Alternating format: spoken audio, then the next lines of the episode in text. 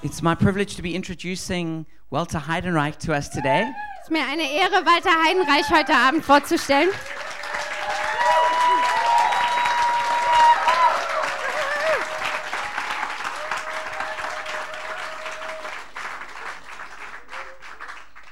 When I was in South Africa getting ready to come and plant this church here in Germany, Als ich in Südafrika war und mich bereit gemacht habe, die Gemeinde hier in Deutschland zu gründen, this was about 10 years ago, das war vor ungefähr zehn Jahren, I was looking for a book by a German Christian.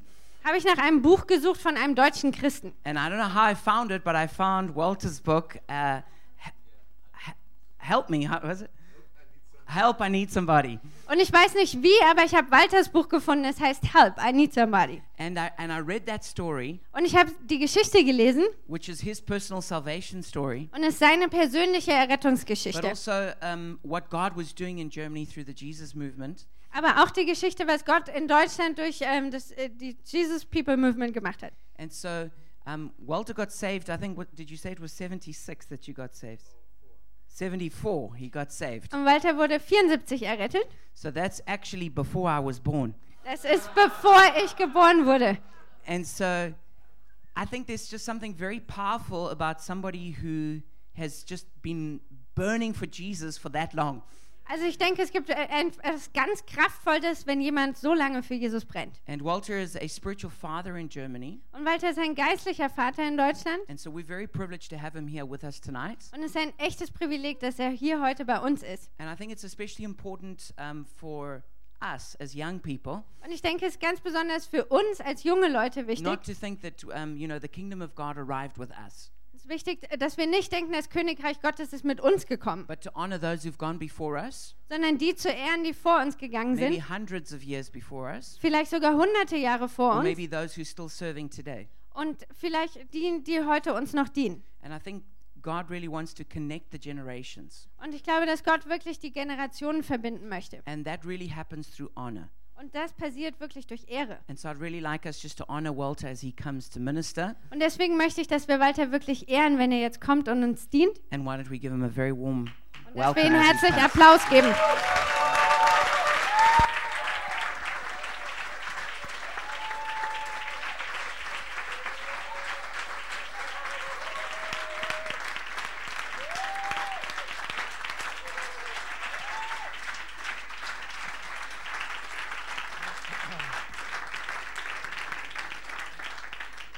Warum stehen wir nicht alle mal auf?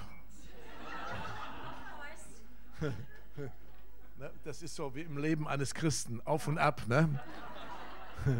Das ist okay, solange es dabei immer höher geht. Wenn es immer auf derselben Stufe bleibt, geht es bergab. Und warum geben wir nicht Jesus, dem König der Könige, mal einen riesigen Applaus hier heute Abend?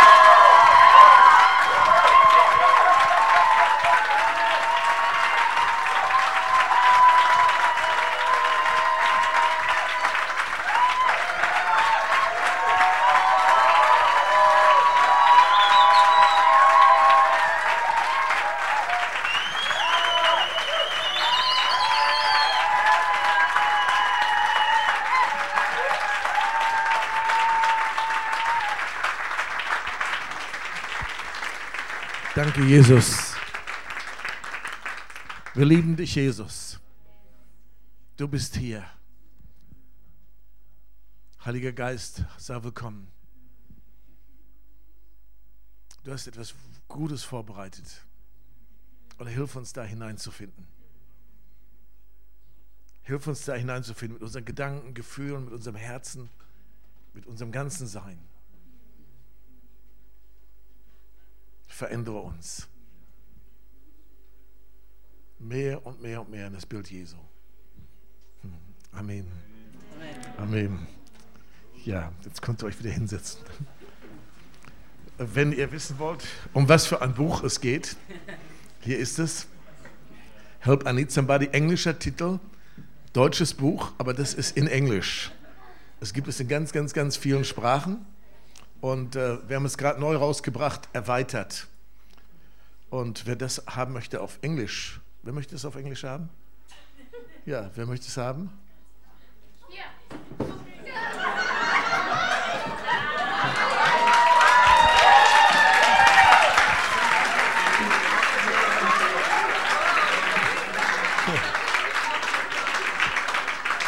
Das war die erste Predigt.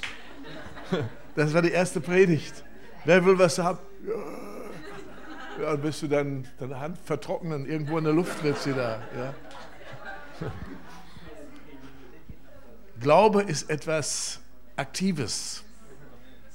Es ist keine Philosophie, über die wir fachsimpeln und denken und mystifizieren oder mystizieren, wie das alles heißt.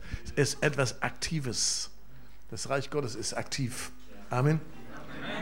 Ja, dieses Buch ist äh, krass. Ich wollte, ich wollte nie so ein Buch schreiben.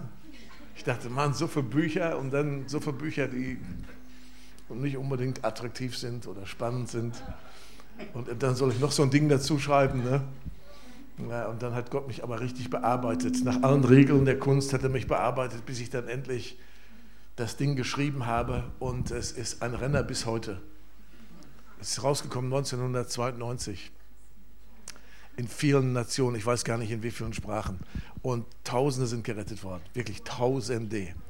Und manchmal krasse Geschichten, wirklich krasse Geschichten. Ein Grufti, ja, wisst ihr, was Gruftis sind? Grufti, ja. So lange Haare, sehen aus wie der Tod im Topf. Ja, so ein Grufti in Moskau. Ja, Gott hat mir gesagt, das, die erste Übersetzung machst du in Russisch. Ich sage, nee, mache ich in Englisch. Sagt er, nee, in Russisch. Okay, bin ich zu meinem Verleger gegangen, habe gesagt, ich wollte gerne eine russische Ausgabe machen. Dann sagte er, ich bezahle alles. Wow, Russisch. Dann ist es nach Russland gegangen. Und da war dieser Grufti da in Moskau in einer weltlichen Buchhandlung und findet mein Buch und bekehrt sich und geht nach Vladivostok und hat über ganz Russland eine, äh, eine Reha-Zentrum-Geschichte angefangen. Ja. Ein Reha-Zentrum nach den anderen, Tausende von, von Heroinabhängigen sind frei geworden. Ein anderer, ein anderer sitzt im Knast, ja, in, in St. Petersburg sitzt im Knast und er kriegte das Buch und bekehrt sich da im Gefängnis und erzählt später, die ersten zwei Jahre als Christ hat er mit diesem Buch überlebt. Und dann hat Gott ihn nach Dagestan gerufen. Dagestan, muslimischer Teil von Russland. Und ich bin in Süddeutschland unterwegs auf, auf einer Jahreskonferenz der Geschäftsleute des vollen Evangeliums und habe da die ganze Konferenz gepredigt. Und nachmittags, Samstagnachmittags, sagt der Geist Gottes, jetzt machst du einen Aufruf zur Bekehrung. Und ich denke, oh, boah, die sind alle so fromm hier. Also hier ein Aufruf für Bekehrung ist so überflüssig wie ein Kropf. Aber der Geist Gottes drängt mich. Mach einen Aufruf zur Bekehrung. Also mache ich einen Aufruf zur Bekehrung. Dann kommen da von der Seite kommt so ein Ehepaar nach vorne, so ein Pärchen nach vorne. Beide mehrere Jahre heroinabhängig, geben ihr Leben Jesus und werden frei. Ich habe sie Jahre nicht gesehen. Eines Tages kriege ich eine Einladung nach Süddeutschland von diesem mittlerweile Ehepaar, ein Kind. Er ist Rechtsanwalt, sie Sozialarbeiterin. Ich habe sie nicht mehr wiedererkannt. Gott hat sie total verändert. Und dann erzählt sie mir, weißt du was, ähm, ich soll nach Dagestan gehen. Ich sage, okay, Dagestan, okay, was sagt denn dein Mann dazu? Ja, der sagt, ich soll gehen. die geht nach Dagestan und trifft den Mann da, der sich bekehrt hat durch mein Buch in St. Petersburg im Knast. Die beiden treffen sich da zufällig und entdecken, dass sie sich beide bei mir bekehrt haben. Dann sagt, und der hatte auch jede Menge Reha-Zentren in Dagestan gegründet, christliche, und der heißt Russland. Und er sagt zu ihr, kannst du den Walter nicht mal nach Dagestan holen? Also bin ich nach Dagestan mit der ganzen Familie nach Dagestan und habe dann an der Gemeinde gedient. Und da ist der Pastor gerade erschossen worden von radikalen Moslems. Sehr entmutigt. Und mich hat interessiert, wie ist das denn so in Dagestan so ne, unter Moslems und so bin ich in die Stadt gegangen. Ich kann euch sagen, innerhalb weniger Minuten haben mich Leute zum Tee eingeladen. Innerhalb weniger Minuten haben sie mir erzählt, ähm, was, was sie glauben Innerhalb weniger Minuten haben sie mich gefragt, was glaubst du denn? Innerhalb weniger Minuten habe ich nicht mit ihnen diskutiert. Das wollten die. Innerhalb weniger Minuten habe ich über ihn prophezeit. In einer Woche haben sich über 100 Menschen da in der Stadt zu Jesus bekehrt. wenn man, wenn man dem Geist Gottes gehorsam ist und wirklich mit ihm geht, dann kann dein Leben eine Dynamik entwickeln, da hast du in deinen kühnsten Träumen nicht dran gedacht. Gott ist big. My Daddy is big. Und seine Pläne sind groß. Und wir sind oft so kleinkariert. Ja, wir begrenzen uns oft und limitieren uns oft. Und, und wenn ich mit Visionen unterwegs war im Reich Gottes, wisst ihr, wer mich blockiert hat und wer mich limitieren wollte? Die Christen. Die haben immer gesagt, das geht hier nicht. Das funktioniert hier nicht. Ja, wenn ich all das geglaubt hätte, dann stände ich heute nicht hier. Unser Gott ist ein großer Gott. Unser Gott ist der Gott, der Himmel und Erde geschaffen hat. Unser Gott ist derjenige, der alles im Griff hat und unter Kontrolle hat. Und der immer gut ist, der immer gut ist. Und der nichts anderes im Blick hat als dein Wohl, gute Gedanken, gute Pläne. Der gute Gedanken, gute Pläne mit Berlin hat, der gute Gedanken, gute Pläne mit Deutschland hat. Eine fantastische Berufung und für den du unglaublich wertvoll bist. Du bist nicht zufällig zu dieser Zeit auf diesem Planeten. Gott hat dich vor Grundlegung der Welt gesehen und er hat dich hier hingesetzt, hier hingerufen und er hat bestimmte Absichten und Bestimmungen auf dein Leben gelegt und es ist einfach ein riesiges Abenteuer, das entdecken zu dürfen. Viele Menschen wissen das nicht. Viele Menschen denken, sie sind einfach so zufällig hier auf diesem Planeten gelandet. Und das ist nicht wahr. Gott hat dich mit voller Absicht kreiert. Egal wie du entstanden bist, wie du gezeugt worden bist. Und wir arbeiten viel mit zerbrochenen Menschen und da habe ich, da habe ich manche Geschichte gehört, das kannst du mir glauben. Ja, wir hatten ein, ein, ein, junges Mädchen, die war zwölf Jahre und wir haben über die Vaterschaft Gottes gepredigt und so Seminare gemacht und, und die fing auf einmal an zu weinen und brach zusammen und sie sagt, lass mich mit dem ganzen Vaterschaft Quatsch, lass mich doch da in Ruhe. Und ich habe sie dann gefragt, was ist eigentlich dein Problem? Und sie sagte, ich kann mit dem Begriff Vater schon mal gar nichts anfangen. Ich sage, warum nicht? Als, meine, als ich gezeugt wurde, sagt sie, war meine Mutter mit zwei Männern im Bett. Wer ist mein Vater? So, ich habe viele Geschichten gehört. Und ich kann dir eins sagen, egal wie du gezeugt worden bist, wie du entstanden bist, durch Missbrauch, durch Vergewaltigung, was auch immer, äh, das ist alles uninteressant. Gott hat einen Plan für dein Leben. Amen. Es ist der hundertprozentige Wille Gottes, dass du bist. Und er hat dich geschützt er hat dich geschützt unter dem Herzen deiner Mutter. So viele, so viele Babys werden umgebracht heute. Millionen von Babys jeden Tag. Auf jedem, in jedem Kontinent. Überall. Überall. Massenmord. Massenmord. Wir nennen das Abtreibung, aber es ist nichts anderes als Mord. Es ist Massenmord. Und du, du, du hast es geschafft. Gott hat dich geschützt unter dem Herzen deiner Mutter. Ja. Du hättest auch abgetrieben werden können, du hättest auch umgebracht werden können.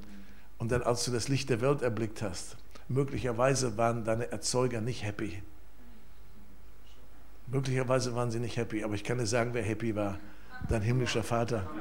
Ja, der ist vom, vom Thron aufgesprungen, ne? hat Jesus hochgerissen. Ne? Sitzt zur Rechten Gottes, hat ihn hochgerissen, hat ihm einen kräftigen Klaps auf die Schulter gegeben. Wow, guck sie dir an.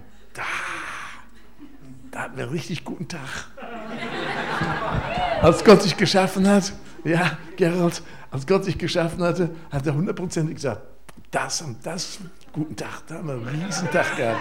Amen. Ja, das ist so ein guter Kerl hier. Tom, wo bist du? Tom. Tom. Das ist ein starker Typ, oder? Das ist ein guter Kerl. Wir kennen uns noch nicht so lange, aber ich, ich kenne ihn lange im Geist. Ich kenne ihn lange im Geist. Und Kies, das ist Tom. Steh mal auf, Tom. Ihr, ihr müsst euch kennenlernen. Ja, ja. Äh, Kies ist ein, auch ein geistlicher Vater für Deutschland. Kann, er, ist, er ist mehr Deutscher als ich, obwohl er aus Neuseeland kommt. er liebt so unser Land, das ist Wahnsinn. Ihr müsst euch kennenlernen, Tom. Ja, und, und, und Tom, ich bin noch nicht fertig mit dir. Kannst du mal aufstehen? Die ganze Zeit, wo ich in Berlin bin, in Berlin bin, sehe ich ein Feuer auf dir die ganze Zeit ein Feuer. Und manchmal sehe ich, wie du richtig in diesem Feuer gebadet wirst. Es brennt, aber du verbrennst nicht. Es brennt und du verbrennst nicht. Und ich sehe, wie Dinge weggebrannt werden. Ich sehe, wie Dinge weggebrannt werden. Und ich sehe, wie, wie, wie Gold, wie pures Gold da rauskommt. Ja, Und ich sehe, wie du gebadet wirst in Öl. Und ich sehe eine Heilungssalbung über dir. Streck mal deine Hände aus. Halleluja. Ja. Gibt es ein paar, paar Leute von der Iris-Gruppe hier? Könnt ihr mal eure Hände da drauf legen? Ja. Mhm. Speziell auf die Hände. Ihr anderen könnt ihr mal eure Hände ausstrecken. Halleluja. Boah, Baba, da ist so eine Salbung. Da ist so eine Salbung, so eine starke Salbung. Halleluja. Dank Jesus. Danke. Und ich setze diese Heilungssalbung frei. Heilung für Seele, Heile für den Leib, Heilung für den Geist, ganzheitliche Heilung, Heilung für eine Stadt, Heilung für Land, Heilung für Länder. Gott wird dich in Länder rufen und du wirst Heilung bringen in diese Länder und ich segne das und setze das frei in dem Namen Jesus. Halleluja. Das Feuer soll sich vermehren, das Feuer soll größer werden, das soll nie kleiner werden. Ein Brennen im Geist, ein Brennen im Geist, das rufe ich dir zu, Tom. Du sollst ein Mann sein, der daran erkannt wird, dass du brennend im Geist bist. Brennend. Brennend im Geist. Yes. Yes. Halleluja. Oh. Jetzt könnt ihr ihn ablegen, ja.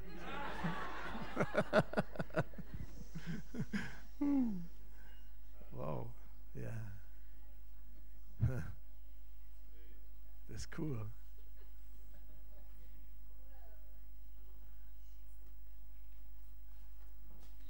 Als ich Psalm 8 gelesen habe, da steht so etwas Wunderbares dass wir ein bisschen niedriger sind als Gott, als Gott selbst. Habt ihr das schon mal gelesen? Und dass wir gekrönt sind mit was? Mit der Herrlichkeit Gottes. Du bist gekrönt mit der Herrlichkeit Gottes. Als Jesus über Johannes den Täufer gesprochen hat, hat er gesagt, dieser Prophet ist der größte Prophet, der je von einer Frau geboren wurde. Aber der kleinste im Reich Gottes ist größer als er. Das ist Kampfansage gegen deine Minderwertigkeit.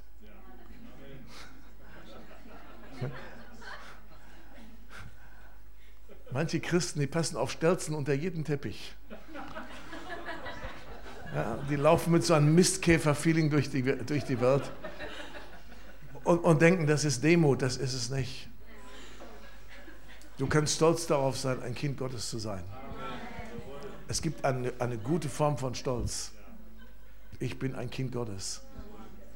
Ich war mal im Flugzeug von Zürich, flog ich zurück nach Düsseldorf.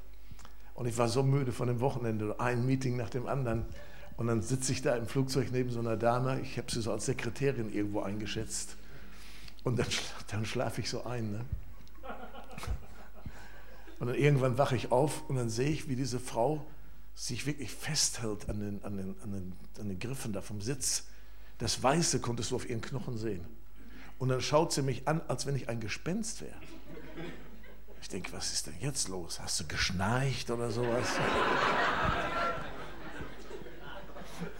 Ich wollte schon sagen, ich wollte sie schon fragen, ob sie ein Passfoto von mir haben will, aber ich dachte, bist mal, bist mal vorsichtig. Dann habe ich gesagt, was, was, was ist mit Ihnen? Dann sagt sie, Sie haben Nerven. Ich sage, ja, habe ich, ja. Ich sage, wieso? Ich bin Vielflieger. Ich bin Vielflieger. Das Flugzeug ist hochgegangen und wir sind in solche Turbulenzen gekommen, dass ich Todesängste gekriegt habe. Das erste Mal in meinem Leben. Ich sage, so? Und dann sagt sie, Sie haben Nerven. Sie haben geschlafen und geschlafen und geschlafen und geschlafen. Und ich dachte, wann wacht er endlich auf? Das ist doch gefährlich. Dann hat sie mich gefragt, wer sind Sie? Ich sage, ich komme von Gott.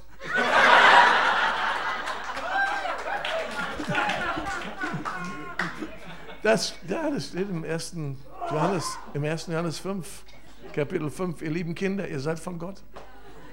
Ja, ihr seid von Gott. So, ich komme von Gott, danach hat sie eine ganze Zeit lang nicht mehr mit mir gesprochen. Aber ich konnte merken, das hat an ihr gearbeitet. Dieser einfache Satz, ich komme von Gott. Durch das Kreuz, durch die vollkommene Erlösung hast du eine wunderbare Identität. kannst du ganz sicher sein in Gott. Deine Identität ist in ihm, ist nicht in einer Denomination, ist nicht in einer Theologie, ist nicht in dem, was du kannst, in dem, was du leistest, in deiner Familie, deiner Nationalität oder was auch immer. Durch das Kreuz bekommen wir eine neue Identität. Wenn du von neuem geboren bist, bekommst du eine neue Identität. Du bist ein Kind Gottes, du bist ein Sohn, eine Tochter Gottes. Als das in mein Leben kam, da entdeckte ich, da gibt es etwas Größeres, da gibt es einen Plan, da gibt es einen Masterplan Gottes für mein Leben. Und dann habe ich mich nur noch gefragt und habe ich Gott nur noch gefragt, wie bekomme ich diesen Masterplan raus? Wie geht das? Und am Anfang natürlich, dann macht man alles Mögliche. Wir sind ja dann so engagiert. Wer einmal Feuer gefangen hat, der ist ja so engagiert. Ich kann dir sagen, wie ich war so engagiert. Ja, aber was dann den großen Unterschied gemacht hat in meinem Leben, war der Heilige Geist. Es war wirklich der Heilige Geist. Und zwar nicht die Manifestationen und nicht die, die, die Gaben des Geistes, sondern die Person des Heiligen Geistes. Ich konnte da nie was mit anfangen. Dreieinigkeit, da bin ich immer verwirrt gewesen. Ja, was denn jetzt? Ne? Drei und doch eins, eins und doch drei. Also, wer soll das denn erfassen können? Ne? Und wir haben Diskussionen gehabt, zu wem beten wir denn mal heute? Ne? Beten wir heute mal, ja, damit wir ja keinen benachteiligen. Ne?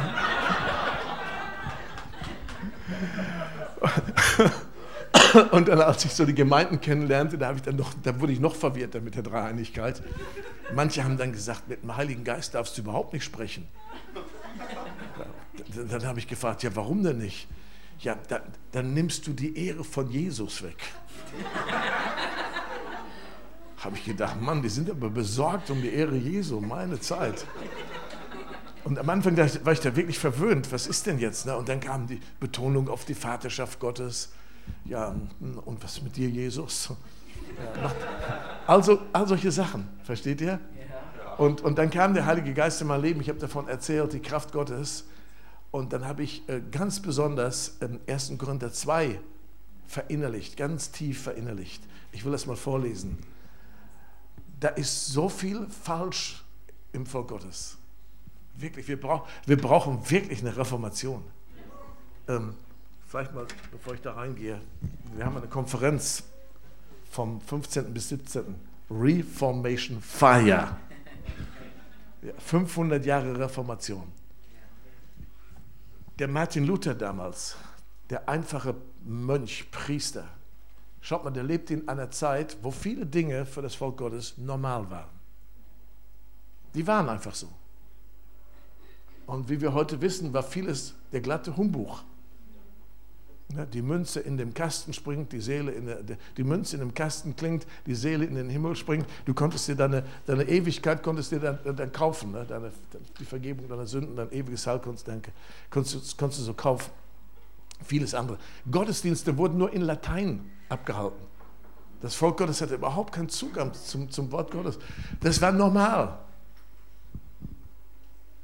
Und dann steht er irgendwann auf und hat eine Offenbarung von Gott und fängt an, ganz alleine, ganz alleine vor Gott steht er auf und fängt an zu kämpfen gegen das, was da nicht richtig ist. Was das bedeutet hat für den Mann, das kann niemand von uns erfassen bis zum heutigen Tag. Er wurde für vogelfrei erklärt. Das hieß, jeder konnte ihn umbringen, ohne bestraft zu werden. Dann die 95 Thesen. Er hatte manche Schlagseite. Er war ein, ein, ein krasser Antisemit. Und Hitler hat das missbraucht für seine blöden Sachen damals im Dritten Reich. Aber dieser Mann ist aufgestanden und hat wirklich etwas bewegt. Wir wären alle nicht hier, wenn dieser Mann nicht aufgestanden wäre. Die ganzen Erweckungsbewegungen danach hätten nie stattgefunden, wenn dieser Mann nicht aufgestanden wäre dass wir in so einer freien Demokratie leben, hat viel damit zu tun. Das geht auf Martin Luther zurück. Übrigens ist Martin Luther der beliebteste Deutsche. es ist wahr. Es ist wahr. Instinktiv wissen die Menschen in unserem Volk, was sie diesem Mann zu verdanken haben. So, das ist 500 Jahre her. Es ist wunderbar, so zurückzudenken, die Geschichte zu ehren, das auch, was du sagst, Männer Gottes, Frauen Gottes, die gelebt haben, zu ehren, ist ganz wichtig. eine Kultur der Ehre zu leben, überhaupt Salbungen zu ehren, Salbungen in einer Stadt, Salbungen in einem Land, das zu ehren, auch Eltern zu ehren. Ich will da nicht so weit reingehen in diese ganzen Details. 500 Jahre her. Was ist heute? Wir brauchen wieder reformatorisches Feuer. Erweckung, wir sprechen viel von Erweckung. Erweckung ist notwendig. Erweckung ist aber auch immer möglich. Deine persönliche Erweckung ist immer möglich. Aber dabei dürfen wir nicht stehen bleiben. Wir dürfen nicht bei der persönlichen Erweckung stehen bleiben oder bei der Erweckung einer Region oder einer Gemeinde oder so etwas. Die, die Folge von Erweckung muss eine Transformation sein. Es muss eine Transformation in deinem Leben stattfinden. Du musst Veränderung erleben. Ja, so viele Christen rennen in die Kirche, so viele Christen machen Erfahrungen mit Gott, dies und das kannst du alles machen und du wirst doch nicht verändert. Auch mit dem Heiligen Geist, Manifestation, du kannst vieles, du kannst vieles erleben und trotzdem wirst du nicht verändert, weil es auf einer ganz bestimmten Ebene kleben bleibt, auf der Ebene deiner Seele. Aber das ist nur eine Ebene, die Gott erreichen will. Gott will dein Denken verändern. Gott will dein Sehen verändern. Gott will dein, dein, dein Hören verändern. Er will dein Sprechen verändern. Er will dein Verhalten verändern. Er will, dass du ein völlig neuer Mensch wirst. Als ich zum Glauben kam, haben nach relativ kurzer Zeit meine Freunde gesagt, wir wissen nicht, was mit dir passiert ist. Wir kennen dich überhaupt nicht mehr wieder. Ich weiß mal, ich weiß noch, so ganz simple Sachen, ne, die unser Leben betreffen. Ähm, ich habe dann über die Bullen gesprochen, damit meinte ich die Polizei. Das war das letzte Mal, wo ich diesen Begriff gebraucht habe. Der Heilige Geist kam sofort. Never again. Das deutsche Lieblingswort mit SCH fängt das an. Ich habe es ausgesprochen und der Heilige Geist sagt, never again. Denn was aus deinem Mund herauskommt, das macht dich unrein. Nicht, was du isst. Du kannst so viel Hamburger essen, wie du willst. Du kannst nach McDonalds gehen jeden Tag, das macht dich nicht unrein. Das, was aus deinem Mund rauskommt, das macht den Menschen unrein. Das hat Jesus gesagt. So, persönliche Erweckung. Wir werden angedockt an den Himmel. Ja, wir sind Kinder Gottes, lebendige Bausteine, Kinder Gottes. Und dann findet die Transformation statt durch den Heiligen Geist. Aber da wird es auch nicht stehen bleiben. Dann kommt eigentlich das reformatorische Feuer. Und dann geht es um deine Berufung und dann geht es um das, das zu leben, was Gott eigentlich für dein Leben geplant hat. Und wir brauchen Reformation. Wenn ich in die, in die Kirche reinschaue, vor allen Dingen in die westliche Kirche, da gibt es so viel, was anders werden muss. Es ist, es ist nicht richtig, was wir machen. Wir sagen, dass wir biblische Christen sind. Wir sagen, dass wir auf dem Wort Gottes stehen, dass wir auf dem Fundament stehen, des Wortes Gottes und so weiter und so weiter. Und viele Dinge, die wir machen, haben nichts mit dem Reich Gottes zu tun und haben nichts mit dem Wort Gottes zu tun. Soll ich euch mal ein ganz einfaches Beispiel geben? Ja. Weil wir sind da selber drin in einem reformatorischen Prozess.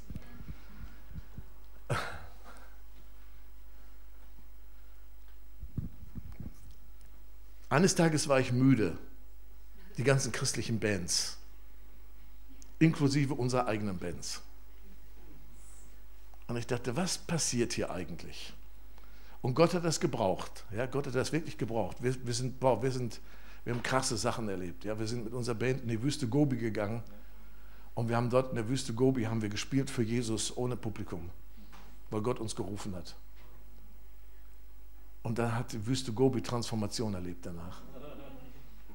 Da gab es keine Christen, jetzt gibt es da drei Gemeinden. Die Wüste Gobi war der, war der, der, der ärmste Teil der Mongolei. Und wir haben prophezeit. Und ich sehe heute noch mal eine Frau, die war sehr stark da in der Band mit unterwegs, wie sie prophezeit in der Wüste Gobi. Du denkst, spinnst du überhaupt? Was machst du überhaupt hier? Ne? Ein Konzert nur für Jesus. Das ist doch was, nur für Jesus. Und, und, und, und dann prophezeit sie da, ne?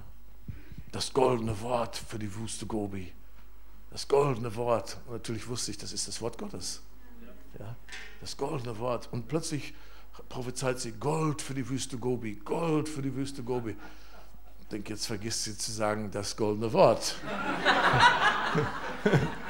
anyway, ja, das war der ärmste, die ärmste Region der Mongolei damals. paar Jahre später, wir haben ganz viele Gemeinden gegründet in der Mongolei. Es gab keine Gemeinde, als ich das erste Mal dahin kam. Und dann fliege ich mit unseren Pastoren so von einem Ort zum anderen in der Mongolei und unter anderem auch wieder zurück in die Wüste Gobi. Als ich das erste Mal da war, bin ich auf einem Acker gelandet. Das war lebensgefährlich. Alles war komplett verarmt. Und ich komme zurück und lande auf einem schönen Flugplatz und fahre durch schöne Straßen und sehe schöne Kinderspielplätze und sehe unser Gemeindegebäude, der schönste in der ganzen Mongolei. Und ich denke, was, ist, was passiert hier? Und ich, ich spreche mit unserem Pastor und er sagt, ja, das war die ärmste Region der Mongolei.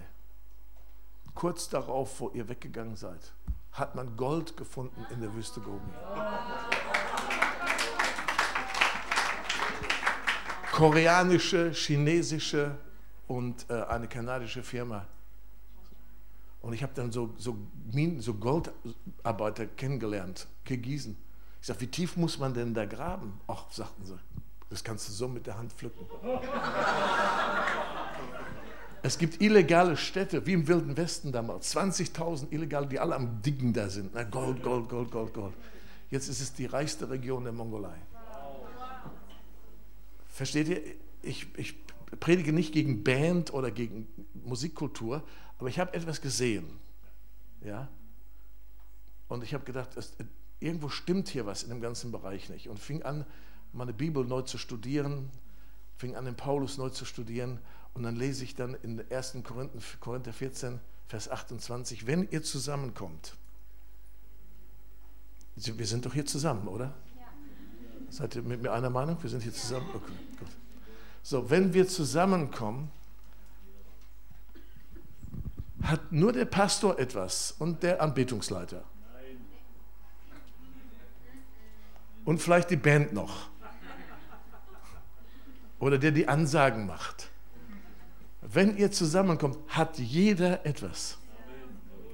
Wer ist jeder? Kann ich mal deine Hand sehen, wenn du jeder bist? Ja. So, ja, jetzt, aber was hat er denn? Ja, endlich kann er sein Lied, was er schon 30 Jahre im Keller geübt hat, endlich eine Talentschmiede, Gemeinde, hier, ich bin mit meinem Lied da. Und alle rennen so raus oder so. Es geht um, um das Wirken des Heiligen Geistes. Gaben des Heiligen Geistes. Zungenrede, Auslegung, Prophetie, der ganze Gabenkatalog. Wenn ihr zusammenkommt, hat jeder etwas. Aber wir leben das nicht. Und dann geht es weiter. Dadurch wird der ganze Leib Christi aufgebaut. Durch die Gaben des Geistes. Du bist wichtig. Du bist absolut wichtig. Und Gott will dich gebrauchen in den Gaben des Geistes, wenn wir zusammenkommen, damit das Volk Gottes aufgebaut wird. Und wer soll es prüfen? Die Gemeinde. Wir sind völlig davon weggedriftet. Wir sind völlig, wir haben fast alttestamentliche Gottesdienststile. Das Allerheiligste hier, dann kommt der Graben, der Vorhof, der ist bestenfalls noch für, für, für die Aufrufe da und dann sitzt das Volk da. Und es sitzt da und wird entertained. Aber wo ist die Kraft Gottes? Wenn es wirklich stimmt, dass da, wo wir Gott anbeten, dass er da im Lobpreis seines Volkes wohnt, dann wird er doch da nicht andauernd schlafen. Denn wenn er schläft, dann passiert nichts. Aber meine Bibel sagt, er schläft und schlummert nicht. So, wenn das stimmt, er wohnt im Lobpreis seines Volkes, wo sind die Kraftwirkungen Gottes? Wo sind die Zeichen und die Wunder? Hey, fragt mal nach. Bohrt mal nach. Ich erinnere mich an, an, eine, an eine schöne Geschichte. Da waren wir in Holland so zusammen, haben Gott wirklich angebetet im Geist. Jesus hat das ja gesagt, Gott ist Geist. Und die ihn anbeten, müssen ihn im Geist anbeten. Wir beten ihn meistens im Verstand an. Oh, jetzt wird es heiß, ne? Wir sind so gerade so stolz auf unsere Band und auf unsere Lieder. Ja, jetzt wird es richtig heiß. Wir beten ihn meistens im Verstand an. Und dann noch ein Lied und dann noch ein Lied und dann noch ein Lied. Und dann beten wir vielleicht mal so zweieinhalb Minuten. Vielleicht auch singen wir in Sprachen. Das war's. Gott ist Geist und er will angebetet. Der Vater, der sucht Anbeter, die ihn im Geist anbeten. Wir sind da so weit von weg. Warum? Und dann sitzt du da und dann füllst du deinen Platz aus und du bewunderst den Hinterkopf deines Vordermannes. Und, und, und wir, wir, wir sind in Lüdenscheid dabei, das zu reformieren. Ich weiß, alle Pastoren und alle Anbetungsleiter, die laufen amok, wenn ich davon anfange. Ich habe dann alle Bands bei uns aufgelöst. Und was war die Alternative? Die Alternative war die, dass ich gesagt habe, wir treffen uns morgens um 8 Uhr nur für Gott. Ohne Programm. Und dann ging das los. Ich kann euch sagen, da habe ich erstmal gemerkt, wie traditionell wir geworden sind. Warum das nicht geht. Lauter Entschuldigung, warum das nicht. Ich muss arbeiten, ja, wir müssen doch hier sehen, auch mit dem Büro muss doch und so weiter. Ach, Mann was wir alles so für Entschuldigungen haben, einfach vor Gott zu erscheinen. Einfach für Gott. Und dann sitzen wir da und haben keinen Plan. Nur den einen. Gott, wir sind für dich hier. Und wir warten auf deine Gegenwart. Und ich kann euch sagen, das war so heiß. Einen Morgen saß ich da, einer unserer Leiter an meiner Seite. Und äh, das fing so morgens um 8 Uhr an. Und dann sagte der Leiter, so Viertel nach acht, Mann, wir müssen was machen. Ich sage, was willst du denn machen? Ja, die quatschen die ganze Zeit. Ich sage, wir wollen doch einfach nur für Gott da sein. Ja, aber wenn die, die quatschen die ganze Zeit, wenn wir hier nichts machen, dann quatschen die eine halbe Stunde noch. Dann habe ich gesagt, vielleicht quatschen sie auch zwei Stunden. Das wird den dritten Weltkrieg nicht auslösen. Und dann habe ich zu ihm gesagt, aber pass mal auf, irgendwo fängt der Geist Gottes sich an zu bewegen. Und siehe da, bei unseren Revival-Schülern fing der Geist Gottes sich an zu bewegen. Und, und wir haben zwei Jahre, haben wir zwei Jahre, jeden Morgen haben wir uns getroffen. Leute haben ihre Arbeitszeiten verlegt, nur um dabei zu sein. Denn es wurde jetzt spannend. Es wurde richtig spannend. Und jeder Morgen war anders. Es war nicht nur lustig, das sage ich euch dazu. Es war nicht nur lustig. Du triffst so auf religiöse Mächte. Du triffst so auf religiöse Festungen, die, mit denen wir alle zu tun haben. Alle. Und wenn du denkst, du hast nicht damit zu tun, dann ist das schon ein Zeichen, dass du damit zu tun hast.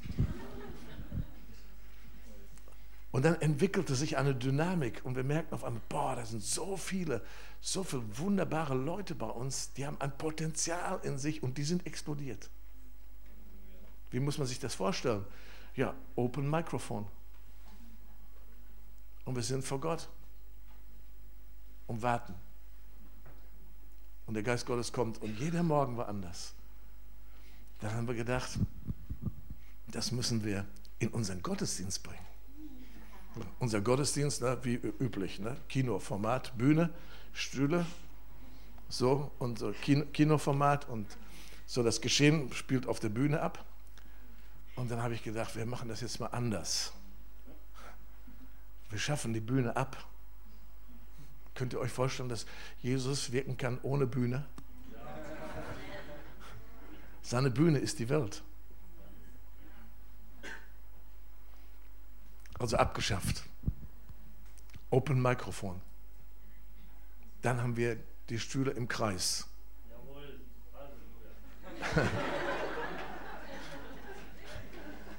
Und, und, und, und, und unser, unser, unser Geheimnis da drin ist, viel im Geist anbeten. Und auf einmal entwickelt sich etwas ganz anderes. Dann habe ich gesagt, bringt eure Instrumente mit. Jeder, der ein Instrument spielen kann, schleppen kann, bringt es mit. Und dann kommen die da hin und machen das. und dann siehst du da drei Mädels, die spielen Geige und im nächsten Moment malen sie dann da vorne und im übernächsten Moment spielt die eine noch Schlagzeug. Lauter so ein Zeug. Und, und, und dann tauchten unter unseren Leitern so Fragen auf, was, was ist, wenn, wenn was Komisches passiert? Haben wir, ne, als Pastoren haben wir ja wirklich Angst vor, ne? sollte mal ehrlich sein. Ne? Was passiert, wenn was, wenn, was, wenn was Komisches passiert? Ja, es passiert manchmal. Hat auch noch nicht den Dritten Weltkrieg ausgelöst. Man lernt mit den Dingen umzugehen und auf einmal fängt das Volk Gottes an, in einem guten Sinn zu funktionieren und Gott anzubeten und die Gaben des Geistes florieren. Leute fangen an, prophetisch zu singen, prophetisch zu dienen. Das ist ganz selten, dass wir mal ein Lied singen, das man so singt. In meiner Bibel steht, singt dem Herrn ein neues Lied. Ja, aber ein neues Lied ist ein neues Lied, ist ja nicht ein Lied, das schon mal da war. Dann ist es ja kein neues Lied mehr, oder? Wir sagen oft, wir machen neue Sachen, dann machen die alten Sachen. Schon mal gemerkt? Wir Christen sind ganz komische Leute, also wirklich ganz, ganz komische Leute. Ein neues Lied und, und wir fangen an anzubeten im Geist. Ich habe das so genossen bei Awakening, den ersten Abend in Nürnberg. Ah! Ja, auf einmal war die Band draußen. Oder wollen wir mal sagen, sie war dann an der richtigen Stelle. Und dann hat das Volk Gottes die Anbetung übernommen, von den Leitern freigesetzt. Dann kam die Seite, hat geführt, dann hat die Seite geführt, den ganzen Abend angebetet. Das hat eine Freisetzung geschaffen für den Rest der Konferenz im Stadion. Und dann kommen Leute in unseren Gottesdienst und gucken sich das an. Und dann sehen sie unsere, selbst die Kinder bei uns rennen zum Mikrofon und fangen an prophetisch zu singen. Und unsere Leute an der Technik sind ganz fit. So alles, was prophetisch da kommt, ja. Und dann, wow, ist für die Techniker eine Herausforderung. Du hast nicht mehr die Band, ja, die du abmischen musst. Dann machst du einfach mal eine Einstellung. Für 365 Tage reicht die. Fertig. Oh, das geht gar nicht mehr. Ne? Das geht überhaupt nicht mehr. Und die Kinder kommen, nehmen das Mikrofon. Die malen prophetisch. Die tanzen prophetisch. Das setzt Sachen frei, Heilung frei, Befreiung frei. Wenn ihr zusammenkommt, dann hat jeder etwas. Was hindert uns, das zu leben? Das sind ganz komische Sachen, die da auftauchen. Ich bin bei Reformation. Die Reformation des Gottesdienstes. Das wollte Luther nämlich auch das allgemeine Priestertum, der mündige Christ. Er ist nicht so ganz weit damit gekommen. Er hat dann gesagt, ich habe nicht die richtigen Leute dafür. Wenn er leben würde, hätte ich ihm gesagt, die wirst du nie haben. Er hat nur uns. Was Besseres gibt es nicht. Und dann kommen Leute zum Gottesdienst, ja, das ist so toll hier. Und als, als ich die gesehen habe, wie die prophetisch getanzt haben, ich hatte auch so einen Tanz. Ich sage, so? Warum hast du nicht getanzt?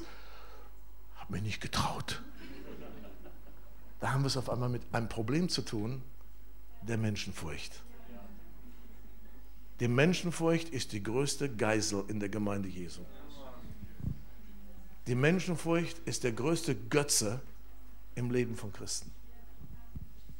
Jesus hat gesagt, wen der Sohn frei macht, der ist real frei. Wo der Geist des Herrn ist, da ist Freiheit. Was haben wir denn für ein Problem? Ah, ich hätte auch so gerne gemalt, ich hätte auch so gerne dies und das. Ja, warum machst du es denn nicht? Ich habe mich nicht getraut. Die völlige Liebe zu Gott, was macht die? Die treibt alle Furcht aus. Die treibt alle Furcht aus. Und, und, dann, und, und wir haben das dann so eingeführt. Ja? Und ich weiß noch, wie wir dann äh, die Tür aufmachten, das erste Mal. Die Sitze nicht mehr so wie im Kino, es war nicht mehr Entertainment. Die Leute kamen rein, oh, wo ist mein Platz? mein Platz ist weg. Und genau darum ging es. Ja? Auf einmal war der Platz weg. Auf einmal war der Platz von Leitern weg. Und der Platz von Anbetungsbands war weg. Und alles musste sich neu ordnen im Geist. Und auf einmal geht es nicht darum, von vorne zu sagen, was das Volk machen soll, sondern es entstand eine Dynamik des Heiligen Geistes, dass die Dinge des Heiligen Geistes aus dem Volk Gottes herauskommen. Und siehe da, die Menschen werden erbaut. Warum haben wir eine Million Predigten morgen, Sonntag, in Deutschland und die bewirken kaum etwas? Warum machen wir uns nicht Gedanken darüber? Wäre es nicht reformatorisch, sich Gedanken darüber zu machen, warum die nichts bewirken? oder so wenig bewirken? Warum haben wir immer noch nur 2% wiedergeborene Christen in Deutschland? Obwohl wir uns doch alle so Mühe geben. Ne? Und wir sind so stolz auf unsere Sachen und was wir gerade so erleben und bauen. Aber wir haben keine Erweckung in Deutschland. Wir haben keine Transformation des Volkes Gottes in Deutschland, geschweige denn Reformation. Wir brauchen das. Für mich ist dieses Reformationsjahr ganz, ganz wichtig. Eine Dringlichkeit von Gott, dass neue Reformatoren aufstehen. Und, und wenn du nichts zu tun hast, oder vielleicht auch wenn du was zu tun hast, komm mal nach Lüdenscheid, weil es sind drei reformatorische Leiter am Werk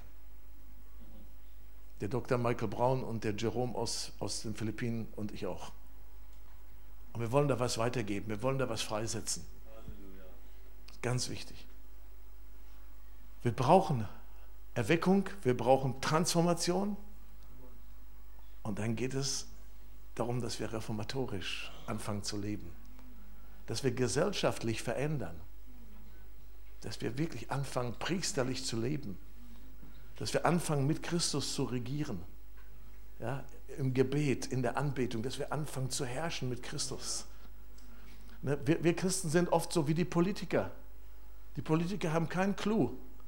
Deswegen reagieren sie auf die Nöte und haben, haben keine wirklichen Lösungen. Schon mal gemerkt? Es gibt kaum wirkliche Leiter mit Lösungen. Und es wird immer schlimmer anstatt besser. Aber im, im Volk Gottes ist es nicht, nicht anders. Wir, haben, wir, wir, reagieren oft nur auf die Nöte, die uns betroffen haben und rennen immer hinterher. Aber der Geist Gottes ist so wunderbar, dass er uns in eine Dimension hinein verwandeln kann, wo wir vorne sind, wo wir agieren und nicht reagieren.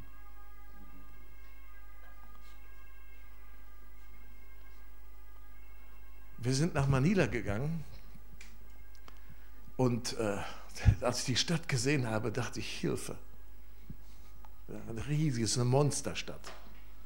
Ja, damals lebten da so 14 Millionen, heute sind es an die 20 Millionen. Wir sind über 20 Jahre jetzt da.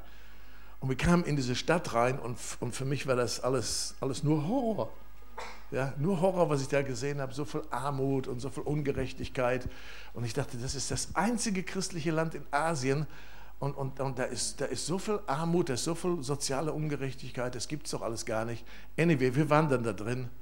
Und ich weiß noch, wie wir dann von, von einigen Freunden sind wir in so ein Gebiet geführt worden, das hieß die Mabini. Das war ein riesiges Rotlichtviertel.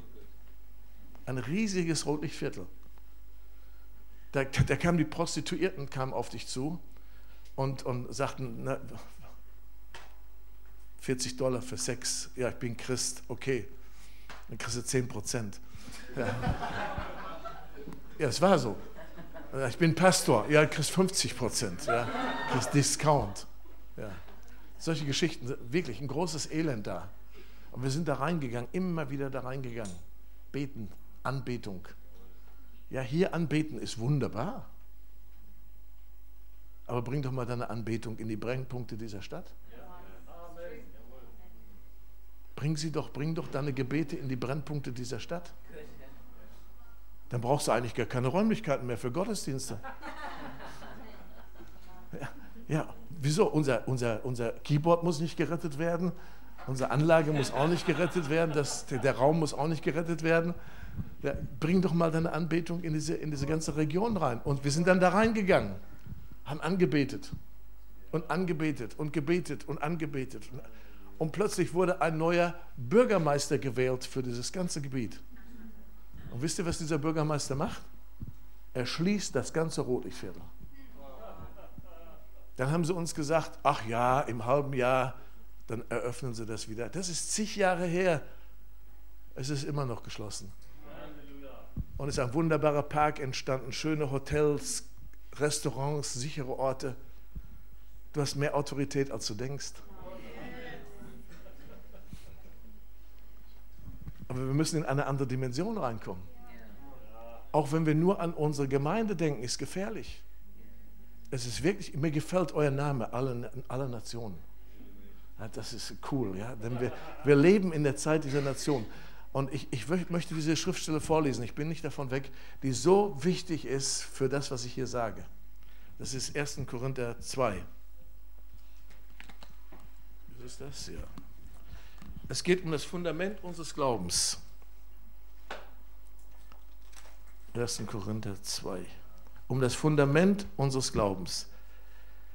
Da heißt es, und ich, liebe Brüder, ab Vers 1, als ich zu euch kam, kam ich nicht mit Worten, mit hohen Worten oder hoher Weisheit, euch das Zeugnis Gottes zu verkündigen. Denn ich entschied mich, nichts anderes unter euch zu wissen, als allein Jesus Christus und ihn, den Gekreuzigten. Ich war bei euch in Schwachheit. Ich war bei euch in Furcht. Ich war bei euch in großem Zittern. Mein Wort und meine Predigt bestand nicht in überredenden Worten in menschlicher Weisheit, sondern in der Erweisung des Geistes und der Kraft, damit euer Glaube nicht auf Menschenweisheit, sondern auf der Kraft Gottes beruht. Der Glaube der meisten Christen beruht auf ihrer Theologie. Der Glaube der meisten Christen, der beruht auf, auf das, was man in der Denomination oder in der Gemeindebewegung für richtig hält. Aber unser Glaube soll auf das Fundament, soll die Kraft Gottes sein. Und die Kraft Gottes ist nichts Theoretisches. Wenn zu mir einer sagt, du hast eine gute Predigt abgeliefert, das ist das schlechteste Kompliment, was du mir machen kannst. Dann weiß ich, ich habe es völlig verfehlt. Ja, du hast eine gute Predigt gemacht. Uh. Wenn ich den Geist Gottes wirken sehe, dann weiß ich, es war gut. Ja, wenn Dämonen anfangen zu zucken, ja, wenn die Leute zu Boden fallen, bum, bum, bum, bum, bum. In Asien nennen sie mich Mr. Bum. Ist wahr? Ist wahr? Wenn ich das sehe, wie die Menschen unter die Kraft Gottes kommen, dann, dann weiß ich, dann, dann ist gut. Dann ist wirklich gut. Das ist das Fundament. Das ist das absolute Fundament. In Finnland gab es eine Konferenz. Und ich war so ganz gerade frisch auf der, hm, ja, auf der Spur des, der Kraft Gottes. Und dann, und dann kommen Leute nach vorne, ja, um die Kraft Gottes zu erleben. Und dann kam diese blinde Frau mit einem blinden Hund. Und dann kam die Kraft Gottes auf den blinden Hund. Bumm. Und dann lag er da. Gab keinen Mucks mehr von sich. Und dann kommt die Kraft Gottes auf die blinde Frau und die fällt um. Und als sie aufsteht, kann sie wieder sehen.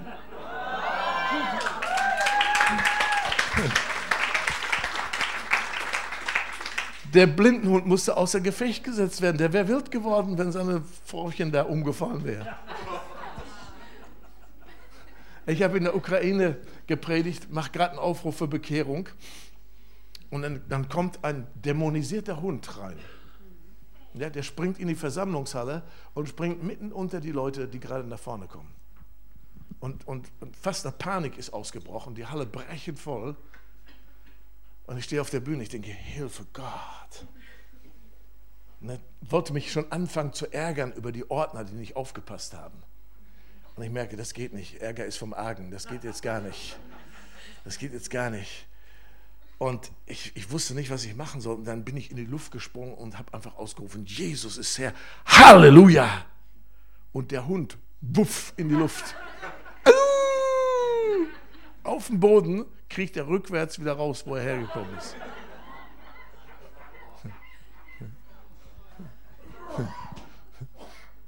Bei uns, äh, wir haben ein gut, in Lüdenstadt haben wir eine gute Beziehung zur Polizei weil wir viel mit Drogenabhängigen und dann auch eben mit Kriminellen zu tun haben. Und wir haben wirklich ein gutes, gutes Verhältnis. Und dann kommt eines Tages der Polizeipräsident zu mir und sagt, sag mal, ich muss doch mal eine Frage stellen.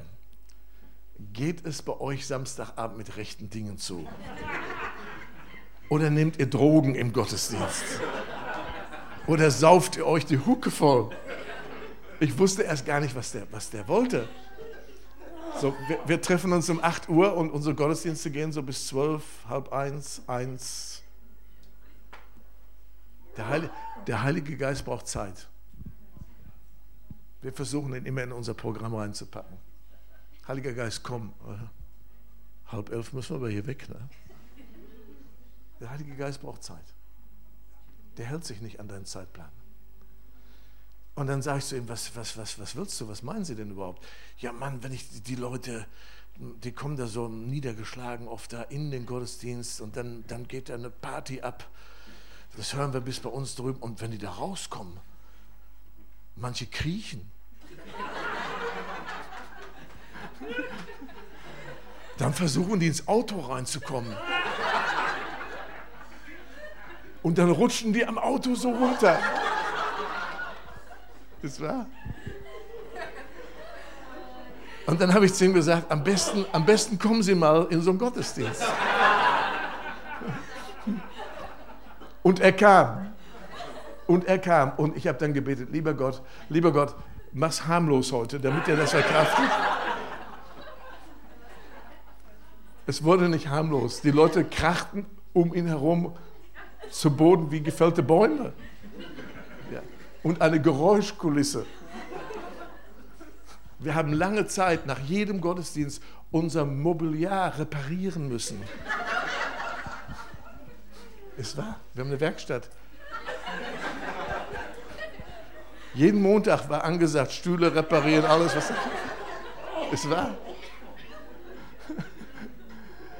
Und dann war der den ganzen Abend da. Vier Stunden stand er da, denn wir hatten alle Stühle an die Seite getan. Und dann am Ende bin ich zu ihm hingegangen. Ich habe ihn dann gefragt, na, wie, wie war es denn? Interessant. interessant. Ich sage, was ist denn so interessant? Ich glaube ja nicht an Gott, sagt er. Also das müssen Sie schon wissen, ich glaube ja nicht an Gott. Ich sage, okay, aber was ist interessant? Aber wenn es Gott gibt, dann muss er so erfahrbar sein. Kraft, Power. Euer Glaube muss beruhen auf der Kraft Gottes. Dadurch, dass du immer mehr lernst und immer mehr lernst und immer mehr lernst, kommst du aber auch überhaupt nicht näher zu Gott. Der Einzige, der dich näher zu Gott führt, ist der Heilige Geist. Ah, ich liebe den Geist Gottes. Das ist mein Ding. Der Heilige Geist ist absolut mein Ding. Ja? Ich, ich wollte alles missen in meinem Leben, aber nicht die Gegenwart des Heiligen Geistes. Ihn so als Person. Ihn lieben als Person. Wenn ich das Leben Jesu anschaue, wenn du das Leben Jesu wirklich studierst, dann wirst du merken, wie eng er mit dem Heiligen Geist unterwegs war. Wir lesen das nicht so, so vordergründig. Das steht da nicht so vordergründig drin. Aber wir lesen von dem Moment an, wo er mit dem Heiligen Geist erfüllt wurde, wird er vom Heiligen Geist gelenkt, geleitet. Er wurde sofort vom Heiligen Geist geleitet in die Wüste. Und dann aus der Wüste nach Galiläa. Und er wird vom Heiligen Geist geleitet. Ganz klar. Und er sagt, ich tue nichts, was ich nicht vorher den Vater tun sehe. Wir tun eine Menge. Allein deswegen brauchen wir Reformation. Wir tun eine Menge. Die haben wir überhaupt nicht beim Vater gesehen. Die machen wir einfach und wir hinterfragen noch nicht mal, warum wir das machen.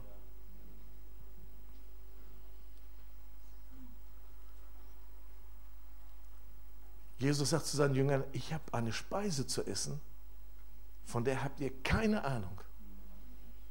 Mann, war er bei Aldi einkaufen und wir haben es nicht gemerkt. Ja, was werden die sich so gedacht haben? Ne? Was für, von, wovon redet der? Speise, was für Speise? Meine Speise ist die, dass ich alle Zeit dem Willen des Vaters tue. Der Heilige Geist wird dich dahin bringen, dass du alle Zeit den Willen des Vaters tust. Dass du nicht mehr die Dinge um deinetwillen tust. Oh Mann, die Anbetung hat mir wieder was gebracht. Wahnsinn. Als wenn es um dich geht. Boah, und dann war ich in der 24-7 Gebetsnacht. Das war echt stark. Das hat mir auch wirklich was gebracht. Ja, es geht doch überhaupt nicht um dich. Es geht überhaupt nicht um dich. Es geht um die Ehre Gottes, oder? Und der Einzige, der das wirklich bewirken kann in unserem Leben, ist der Heilige Geist. Auch die Transformation ist der Einzige, der, weißt du, da waren zwei Leute bei uns in der Gemeinschaft, kommt schon mal vor, bei euch nicht, aber bei uns schon. Die haben nicht miteinander geredet. Na, wir haben die beseelsorgt, aber das war so verkantet, das ganze Ding. Kann ich mich noch sehr gut daran erinnern. Und dann war Gottesdienst und die beiden stehen so zufällig nebeneinander ja, im Gottesdienst. Und der Heilige Geist kommt auf sie. Buff! Dann lagen die da und ich denke, was passiert da in aller Welt? Manchmal denken wir, die Sachen sehen alle gleich aus. Das sieht vielleicht so äußerlich gleich aus, aber was so innen drin passiert, ist immer anders. Wir müssen wirklich aufpassen, was wir da beurteilen und verurteilen und richten manchmal und kritisieren. Und dann sehe ich die, da liegen die beiden wie die Orgelpfeifen, so nebeneinander. Und ich frage so Gott, was passiert denn da? Und Gott sagt, schau genau hin. Und ich gucke und sehe die da liegen. Und gucke, da sind immer noch. Sagt Gott, ich sehe gar nichts, ich sehe die nur da liegen. Und Gott sagt, schau genau an. Und dann gehen, stehen sie auf einmal halb so auf, gucken sich an und umarmen sich und das Ding war gegessen. Der Geist Gottes, der macht das anders. Der Geist Gottes schenkt Ehemännern eine neue Ehefrau. Nicht durch Seelsorge, durch die Kraft Gottes. Und umgekehrt. Und Kinder bekommen neue Eltern. Und Eltern bekommen neue Kinder. Und Menschen werden auf einmal geheilt, wo keine Hoffnung mehr war. Überhaupt keine Hoffnung mehr war gar keine Hoffnung mehr war. Der Glaube beruht auf der Kraft Gottes, nicht auf Weisheit, nicht auf Philosophie, nicht auf überzeugenden Predigten. Pass doch auf, was du dir da reintust. Lass dich nicht degradieren zum Konsumenten im Volk Gottes. Ne? Du sitzt da und dann beklatschst du die Band und dann beklatschst du den Redner aber du sollst kein Beklatscher sein, du sollst mitten im Geschehen drin sein. Du sollst voll deine Berufung empfangen, erkennen und sollst voll in Action mittendrin sein. Denn es ist schon ganz natürlich, dass es sehr gut ist, wenn du spürst, du wirst gebraucht. Das ist schon bei Nichtchristen so, stimmt's? Wir wollen gebraucht werden, oder? Wir wollen gebraucht werden. Wenn es schon in der Welt ein, ein Ding ist, was Menschen gut tut, wie viel mehr ist es gut, wenn wir im, in, innerhalb des Volkes Gottes uns so vom Geist Gottes nehmen lassen, dass wir endlich in unser Ding reinkommen, zur Ehre Gottes. Amen. Und dann haben wir noch dieses ganz große Problem, dass wir alles, all diese ganzen Geschichten, das, das, das passiert alles in einer Konferenz oder das passiert alles im Gottesdienst. Aber die meiste Zeit sind wir nicht in der Konferenz und die meiste Zeit sind wir nicht im Gottesdienst. Die meiste Zeit lebst du ganz woanders. Ich weiß noch, wie ich in einer Konferenz war und dann war eine der Ältesten, das war in Holland, eine der Ältesten kam dann zu mir und sagte in der Pause, wir waren dann mit den Gastrednern so zusammen, so den Heiligen Geist Krex, und sagte, betet für mich. Ich sage, wofür? Ich muss zu meinem Vater ins Krankenhaus gehen und der liegt im Sterben und betet, dass ich das durchstehe. Das ist ein harter Mann, das ist immer heftig, da bin ich immer fix und fertig nach, wenn ich da hingehe. Da habe ich zu ihm gesagt, nö, dafür bete ich nicht. Du wirst da hingehen und du wirst diesen Mann jetzt zu Jesus führen. Wenn du das tust, dann werde ich für dich beten. Dann sagt er, du kennst meinen Vater nicht. Dann habe ich gesagt, ich brauche deinen Vater nicht zu kennen. Ich weiß nur, was richtig ist. Der Mann liegt im Sterben. Ja, aber der kennt schon alles, der weiß schon alles. Der, der hat ja schon alles gehört. Ich sage, wann hast du das letzte Mal ganz konkret mit ihm über sein Heil gesprochen? War schon ein bisschen her. Aber er weiß ja schon alles. Ehe ich den Mann mal, das war ein Leiter einer Gemeinde, einer erweckten Gemeinde, ich den Mann mal so weit hatte, dass er sagte, okay, ich gehe, ich werde ihn zu Jesus führen und du musst mir versprechen, dass du jetzt betest. Und endlich hatte ich ihn dann so weit. Dann ging er los. Und dann kam er nicht mehr wieder. Kam einfach nicht mehr wieder. Spät am Abend, als alles schon den ganzen Tag gelaufen war, kam er endlich wieder, strahlt wie ein Honigkuchenpferd. Ich sage, es hat funktioniert, stimmt's? Ja! Er hat sein Leben Jesus gegeben. Wer hätte das gedacht? Der hat so gestrahlt, dieser Mann. Auf einmal drehte sich alles. Ein Jahr später war ich wieder in derselben Gemeinde und ich habe den Mann gefragt, was ist mit deinem Papa passiert? Und er sagte, vor einem halben Jahr haben wir ihn beerdigt. Wir konnten ihn kurze Zeit später, konnten wir ihn aus dem Krankenhaus in unsere Familie holen. Und ich habe meinen Papa nicht mehr wiedererkannt. Der hat die ganze Familie zusammengetrommelt. Alle zusammengetrommelt und hat überall um Vergebung gebeten. Und soll ich dir was sagen? Das letzte halbe Jahr mit meinem Vater war das beste halbe Jahr, was ich je mit meinem Papa hatte. Das ist der Heilige Geist. Lasst uns das doch nicht auf so Abende wie diesen begrenzen oder auf den Gottesdienst. Unser ganzes Leben ist ein Gottesdienst. Wir sind alle vollzeitlich und wir müssten alle auf Antenne sein. Hallo, ja, alle auf Antenne. Da war ich neulich an der Kasse, ne, da im Supermarkt. Ne, und ich hatte es eilig und ich war an der Kasse und vor mir ist da auch so eine Frau und boah, die hatte da so ein Bergzeug und der Heilige Geist sagt, du bezahlst ihr jetzt das Zeug. Ja, also ich dann dahin, ne, ich sage, ähm, liebe Frau, ich würde Ihnen gerne alles bezahlen. Und sie sagt, was wollen Sie denn von mir? Ich sage, ich wollte Ihnen das bezahlen. Ich brauche das nicht. Ich kann mein Zeug selber bezahlen.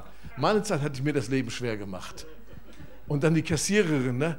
Ja, nur, nur lassen Sie den Mann doch das bezahlen. Ja.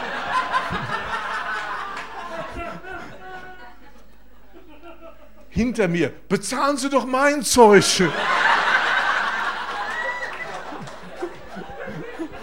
echt, echt krass, war echt krass. Endlich hatte ich die gute Frau so weit, dass ich ihr das bezahlen durfte. Ja, überlegt euch das mal.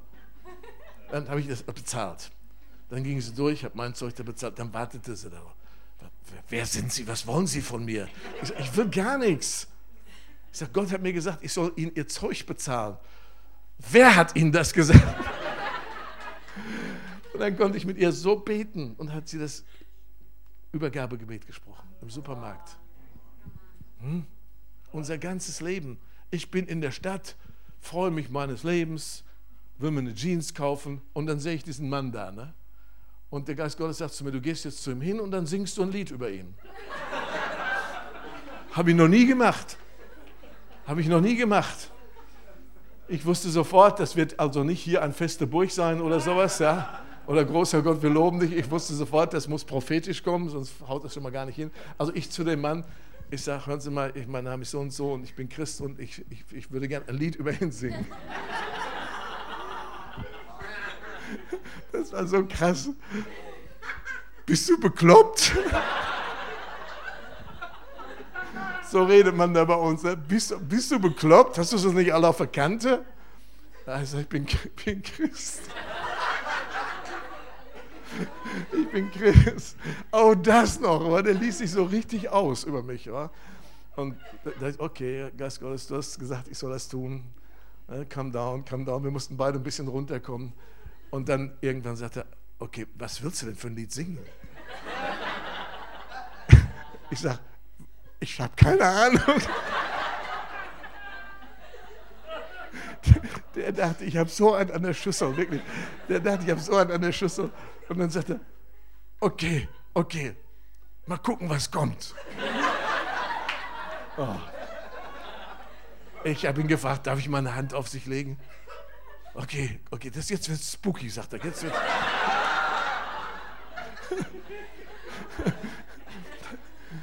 Dann habe ich ein Lied gesungen, ein prophetisches Lied. Deswegen, das ist so wichtig, dass wir in den Gaben des Geistes unterwegs sind. Also habe ich prophetisch über ihn gesungen und dann gucke ich und der fängt an zu weinen. Die Tränen rollen ihm das Gesicht runter wie Wasserbecher. Denke ich, was denn jetzt passiert war. Also es war jetzt nicht so, so, so tief hochdramatisch oder so. Das war ein sehr einfaches Lied über Gottes Liebe für ihn. Ich sage, was, was, was, was mit dir los? Ich weiß nicht. Ist mir heiß, heiß ist mir.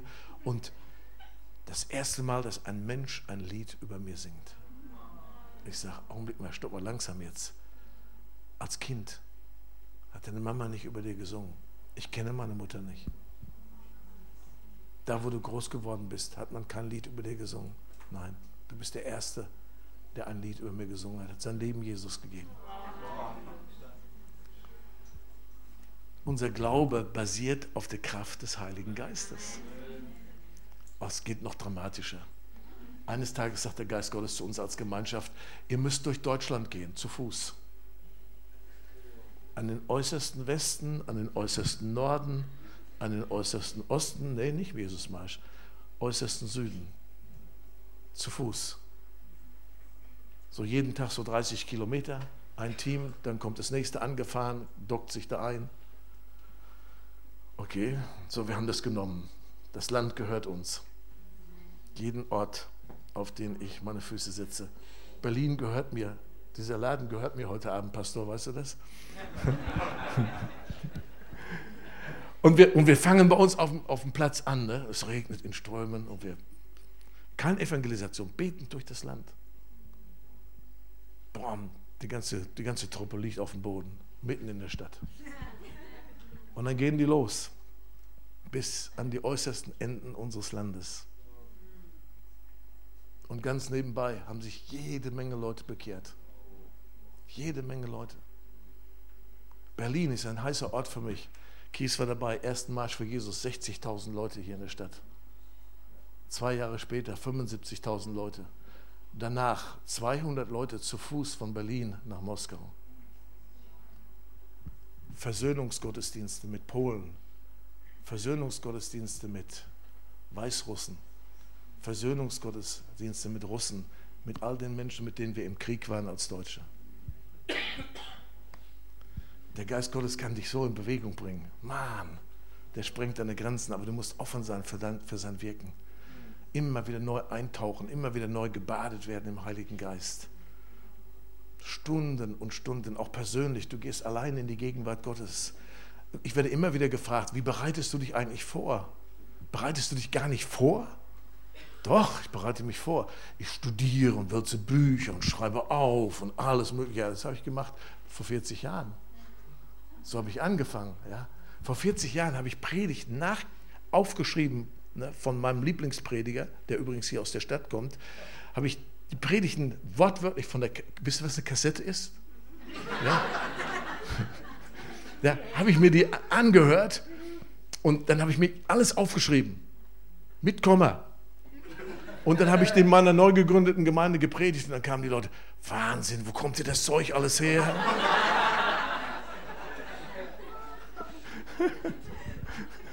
Bis der Geist Gottes sagte, jetzt ist gut. Als ich das erste Mal zu euch eingeladen worden bin, nach Jugend mit einer Mission Hurlach, werde ich nie vergessen, werde ich nie vergessen. Ich sollte eine Woche lehren. Da dachte ich, was kann man einer Woche predigen? Das geht doch gar nicht. Eine Woche predigen, das geht doch unmöglich. Und dann habe ich geschrieben, boah, habe ich geschrieben, meine Frau, die hat gelitten wie ein Hund, wirklich. Ich war, die, ich war nicht, zu nichts mehr fähig, geschwitzt, alles aufgeschrieben, wieder zusammen, geschwitzt, alles aufgeschrieben, so ein Papierkorb voll. Dann bin ich mit einer Botschaft, bin ich dann dahin gefahren. Und Gott war so da drin. Der Geist Gottes bringt dich in, in Dimensionen rein. Das, alles, was ich jetzt mache, ich bete im Geist, was das Zeug hält. Ich bete mehr in Zungen als ihr alle. Das ist was Paulus gesagt hat. Und ich bete mehr in Sprachen als ihr alle. Denn wenn du in Sprachen betest, dann betet der Geist Gottes. Dann betet der Geist Gottes in dir und durch dich. Und der bringt dich in eine neue Dimension. Ich kann überhaupt nicht verstehen, wie man Christ sein kann und betet nicht in Sprachen. Weil dann bist du, dann, dann bist du so, so begrenzt. Du musst so im Menschlichen rumtapsen. Ja? Aber wenn du im Geist Gottes gehst, boah, ich habe einen Mann kennengelernt, den sollte ich einladen nach Deutschland. Und ich wusste nicht, wie ich den erkennen würde am Flughafen. Und dann habe ich einen befreundeten Missionar gefragt, der kannte den. Ich sage, wie kann ich den Mann erkennen? Sagt er, ganz einfach, der kommt aus dem Gate raus und wird laut in Sprachen beten. Also ich hole den ab in Frankfurt, der kommt aus dem Gate. Shambalabakaraba, Sambalabashege. Hast du Hunger? Ja. Ja, sagt der Shambalabakaraba, Sham. Ich sage, ist McDonalds gut? Ist der einzige Laden, der so früh morgens aufhört? Ja, Shambalabarabara. Ich sitze mit dem bei McDonalds, mein Kollege holt das Essen und er die ganze Zeit mit mir am Tisch. Shambalabalaba, Shambalaba. Wir fahren nach Lüdenscheid zwei Stunden. Je schneller ich fahre, desto lauter fängt er an zu beten.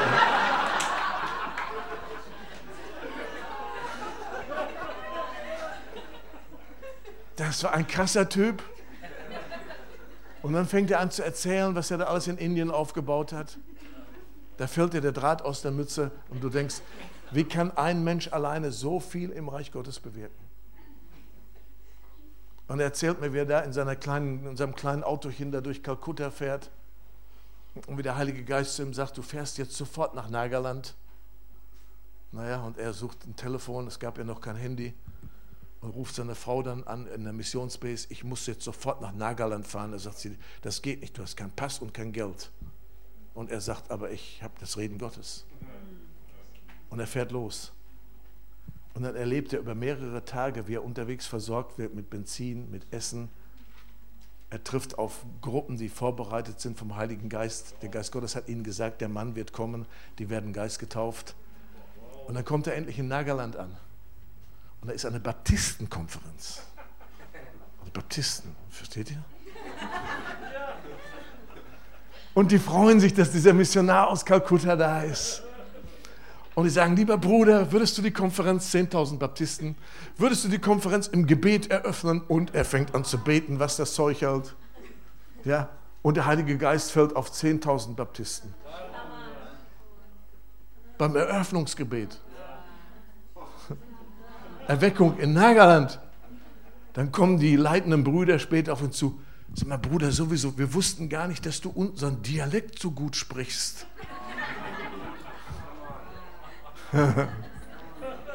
ja, ja.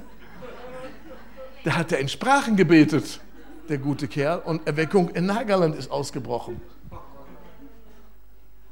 Er braucht das. Er braucht die Gemeinschaft mit dem Heiligen Geist. In 2. Korinther 13, 13, da segnet Paulus die Gemeinde mit der, mit, der, mit der Güte Gottes, mit der Treue Jesu. Und dann sagt er, und ich segne euch mit der Gemeinschaft des Heiligen Geistes. Gemeinschaft. Das hat etwas mit Intimität zu tun. Das hat etwas mit Kommunikation zu tun. Ich komme langsam zum Ende. Ich war in Brasilien, in Wittmersum. Als ich die Einladung dachte, kriegte, dachte ich, das ist oben in Norddeutschland.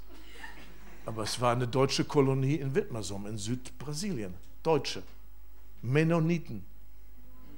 Die haben mich eingeladen. Da habe ich zurückgeschrieben, ihr wisst nicht, wer ich bin. Ihr kommt besser mal nach Lüdenscheid und guckt euch das mal alles an und dann könnt ihr immer noch entscheiden, ob ihr mich haben wollt. Die kamen also nach Lüdenscheid, kamen in mein Büro. Ich hatte keine Zeit, habe ich sie auf unseren Gebetsberg geschickt in Lüdenscheid. Was ich nicht wusste, da waren gerade 30 Beter, wilde Beter in unserem Gebetszelt. Und dann kamen die braven Mennonitenleiter da rein. Und, und die kamen gar nicht mehr wieder zurück. Und ich denke, wann, wann wollen wir denn reden? Und dann kamen sie irgendwann zurück voll des Geistes. Dann sagten sie, wir brauchen nicht mehr reden, wir wissen jetzt, wer du bist. Also haben, sie mich nach Brasilien eingeladen. Dann kamen da tausend junge Leute zusammen aus Paraguay, Uruguay und Brasilien. Mennoniten. Die hatten nichts von Null, die hatten gar keine Ahnung von irgendwas. Und dann war ich da mit meiner Frau und dachte, oh Mann, hier musst du aber wirklich, hier musst du low-key anfangen, hier musst du wirklich von ganz von vorne anfangen, erstmal auf Bekehrung hinarbeiten und so weiter und so weiter. Und am ersten Abend dann segne ich die Leute so. Am nächsten Morgen komme ich in die Konferenz, stehen die Pastoren alle zusammen. Wir haben eine Frage. Ich sage, was für eine Frage denn?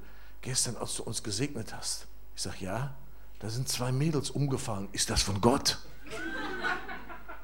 Ich habe das gar nicht gesehen. Ich sage, okay, lass uns den morgen mal machen und dann heute Nachmittag nach Mittagessen, dann können wir über all diese Dinge reden. Da war ich mit 30 Pastoren zusammen, alles Mennoniten. Haben wir über den Heiligen Geist geredet.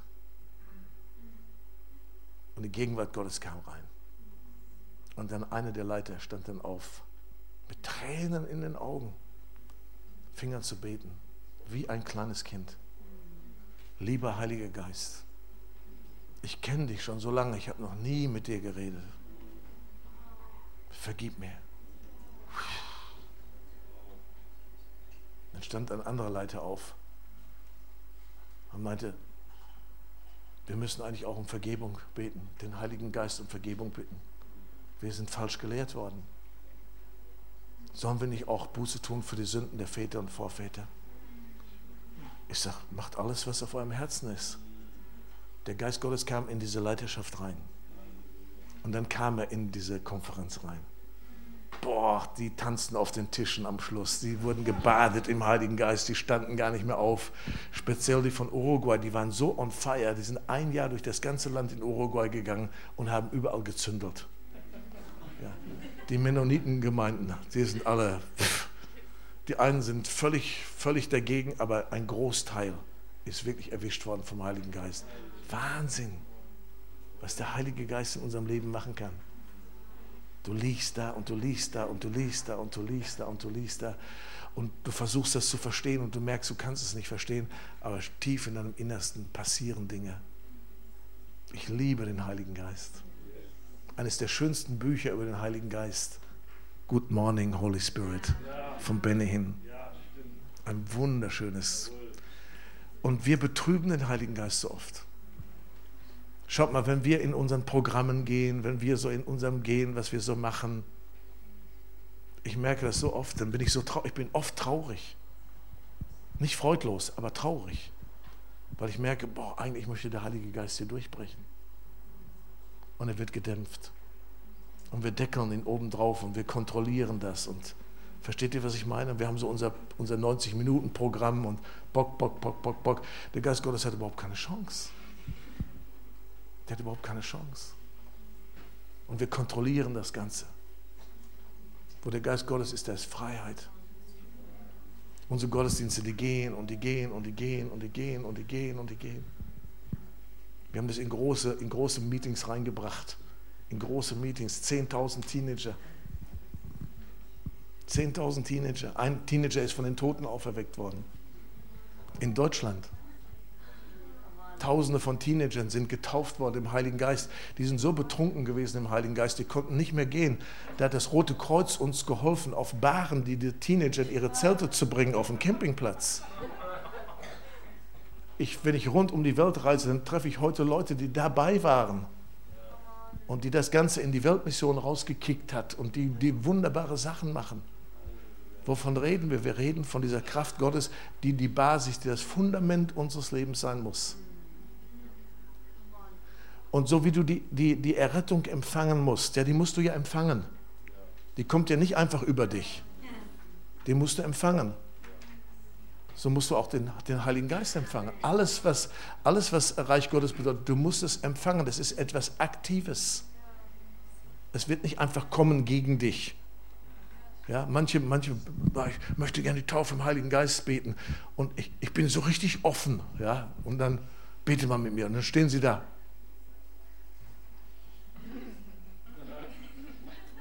alles Gott machen.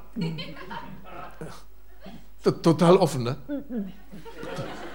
Oder, ja, Heiliger Geist kommt, und da war so ein Mann, so ein riesiger Mann in unserer Schützenhalle, ne? so ein Mann. Und Heiligen Geist empfangen. Ne? Und der bin ich zu ihm hingegangen und ich lege ihm die Hände auf und dann fängt er sofort wie an so einem Maschinengewehr an Sprachen zu beten. Ich liebe Sprachengebet, aber in dem Moment war es falsch.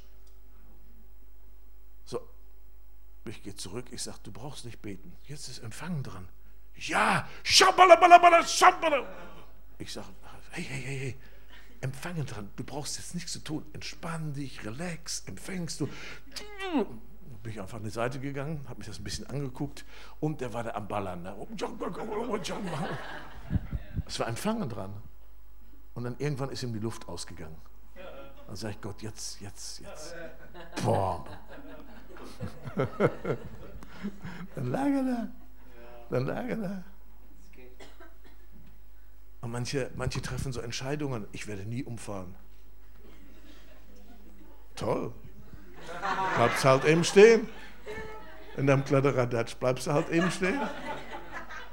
Ja, in deinem Stolz, in deiner Verknorztheit, was weiß ich nicht alles, bleibst halt eben stehen. Ich war in einem Pastorenmeeting. Ein Pastorenmeeting, 150 Pastoren, soll ich vorstellen. Ich predige, da kommt ein Pastor und will mich schlagen. Ja, der war dämonisiert. Muss man den erstmal befreien. Und dann an einem Abend kam dann der Heilige Geist. Wir wohnten alle in einer riesigen Villa in der Schweiz. Und dann kam der Heilige Geist so richtig, kam so richtig da rein, geknallt. Ne? Boah, wenn Pastoren dann auf dem Boden liegen, dann haben wir gewonnen. ja. Und dann am nächsten Morgen, dann komme ich so runter und dann kommt, geht die Tür auf, kommt eine Pastorenfrau von einer sehr großen Gemeinde, kommt hier raus. Und ich denke, was ist mit der denn passiert? Die sieht aus, als wenn sie einen Geist gesehen hätte. Ne? Ich sage, geht's dir gut? Ja, jetzt wieder. Ich sage, sag, was passiert? Ja, gestern Abend, wir, wir, wir sind mit Ach und Krach überhaupt in unser Zimmer gekommen. Haben uns ins Bett gelegt und mein Mann, Im Bett. Im Bett. Das ganze Bett hat gewackelt, mein Bett hat gewackelt. Ich bin dann Gott sei Dank eingeschlafen und dann wache ich heute Morgen auf und mein Mann ist weg, samt Bett.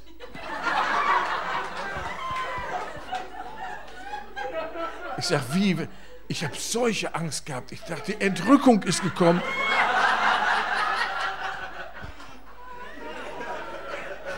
Ich, ich sage, was ist passiert? Ja, sagt, ich dachte, Entrückung und mit Bett ist, sogar, ist er sogar weg. Und dann höre ich das Geräusch von gestern Abend, wo ich ins Bett gehe. Und dann sehe ich, wie mein Mann immer noch im Bett liegt. Und mit dem Bett, das Bett durch das ganze Zimmer. Dann geht die Tür auf, der Mann steht in der Tür, ne? Schweißgebadet, total unter Strom, schweißgebadet. Ich sage, was ist los? Der Heilige Geist ist los. Der Heilige Geist ist los. Ich sage, ja, und was passiert? Er hat mich befreit von Menschenfurcht. Ich sage, sag, was? Du stehst jeden Sonntagmorgen vor 500 Leuten. Und dann sagt er, du weißt nicht, wie ich da stehe. Das ist für mich überhaupt kein Spaß. Und seine Frau bestätigt das. Das ist die reinste Tortur. Ich habe solche Menschenfurcht. Ich würde am liebsten jedes Mal wegrennen. Ich denke, warum ist der überhaupt Pastor? Und er sagt, Gott hat mich befreit von Menschenfurcht. Habe ich gedacht, ja, das werden wir noch sehen. Ja, ist auch okay. Und dann sagt er etwas, und Gott hat mich geheilt von Glasknochenkrankheit. Ich habe eine, eine blöde Diagnose. Er ist geheilt worden, geheilt geblieben bis heute. Er hat sein Pastorenamt aufgegeben und ist in die Politik gegangen und das macht er richtig gut. Das macht der Heilige Geist. Oder? Das ist krass. Zack, zack, zack, zack, zack, zack, zack, zack, zack, zack, zack, zack, zack, zack, zack, zack, zack, zack. Zack, zack, zack, zack, zack, zack, zack. Als der Geist Gottes auf die ersten Christen gefallen ist, haben die Leute gedacht, die sind total betrunken. Die haben das nicht gedacht, weil die so smart und intelligent geredet haben und reingeguckt haben. Die haben wirklich gedacht, die haben früh am Morgen, haben die die Kanne voll bis oben hin. Ich habe früher Alkohol getrunken. Ich war auch Alkoholiker. Und ich kann dir sagen, wenn ich Alkohol drin hatte, dann habe ich mich aber mächtig stark gefühlt. Dann bin ich gegen Leute angegangen in Überzahl, ne? 20, 30 englische Soldaten mit der Zaunlatte stand ich da. Versteht ihr? Ich, ich dachte, ich könnte die alle erschlagen. Wenn, wenn ich voll Alkohol war, dann war ich in einer wildfremden Kneipe und wenn ich dann voll war, dann, dann wurde ich richtig großzügig. Dann habe ich für alle bezahlt. Und dann habe ich angefangen zu singen mit den Leuten. Ja. Merkt ihr etwas? Alkohol, was das bewirkt? Das bewirkt an, an eine falsche Sicherheit, einen falschen Mut. Es bewirkt eine falsche Freiheit. Aber du, du fängst an, Gemeinschaft zu haben mit wildfremden Menschen. Am nächsten Morgen hast du so eine dicke Birne, du weißt nicht, wo du dich kratzen sollst. Wie viel mehr der Heilige Geist? Wenn der Heilige Geist, wenn du dem Heiligen Geist Raum gibst, da werden Dinge in deinem Leben möglich und durch dich möglich, wie es in der Apostelgeschichte steht. Keine Menschenfurcht.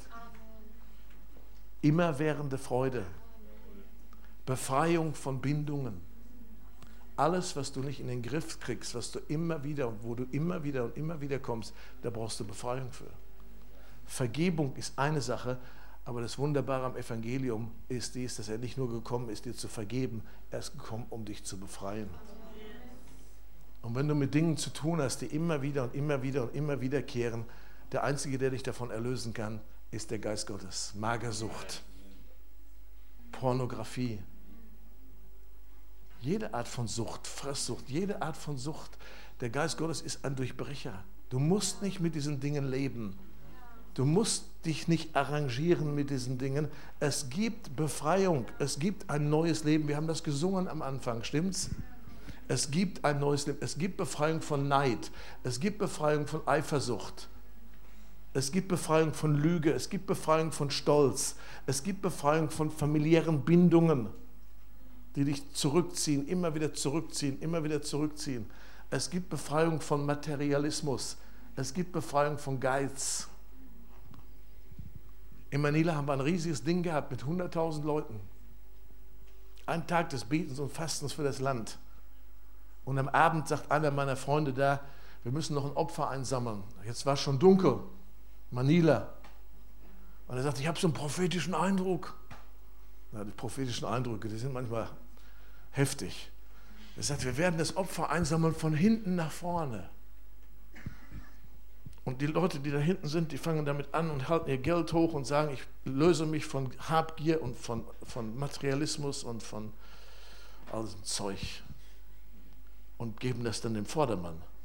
Und der nimmt das, hält es hoch und betet dasselbe Gebet. 100.000 Leute. Weißt du, wie lange das dauert, bis das vorne ist? Und dann habe ich gesagt, und es ist Manila und es ist dunkel. In der fünften Reihe rennt einer mit, dem, mit einem riesigen Batzen Geld in den Busch und niemand merkt es. Er sagt, nein, das habe ich von Gott. Also haben wir angefangen zu singen. Ne? Wenn wir nicht wissen, was wir machen, sondern singen wir. Dann haben wir das Lied Mercy is Falling gesungen. Mercy is for Kids. Mercy is Ich habe noch nie so lange Mercy is Falling gesungen. Und dann endlich kamen, ne, dann kamen die ersten T-Shirts voller Geld, McDonalds Schachteln, Tüten voller Geld und brachten es auf die Bühne, so ein Berg Pesos. Wow. Geist Gottes geht in alle Bereiche rein. Das erste Mal auf den Philippinen, dass Filipinos ihre eigene Veranstaltung bezahlen konnten.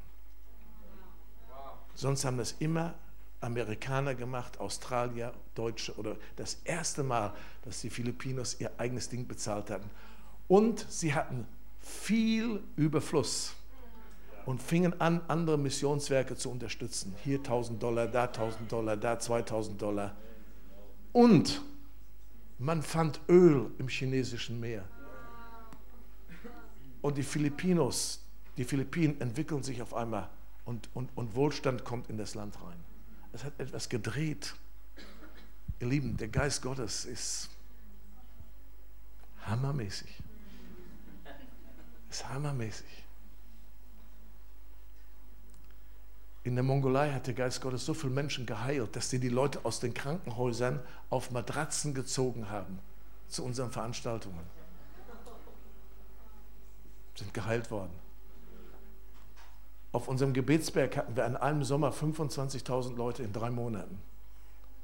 Und meine Frau rief mich einen Morgen an, Mann, hier kommt die, die Ambulanz kommt hier hoch, die bringt die, die todkranken Leute bringt die hier oben ins Zelt. Und Leute sind geheilt worden.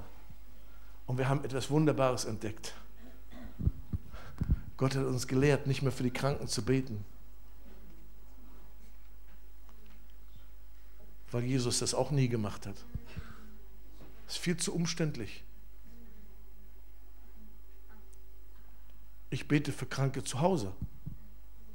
Aber wenn ich im Dienst bin, versuche ich Kranke zu heilen. Denn Jesus hat gesagt, geht hin und heilet die Kranken. Er hat nicht gesagt, geht hin und betet für die Kranken.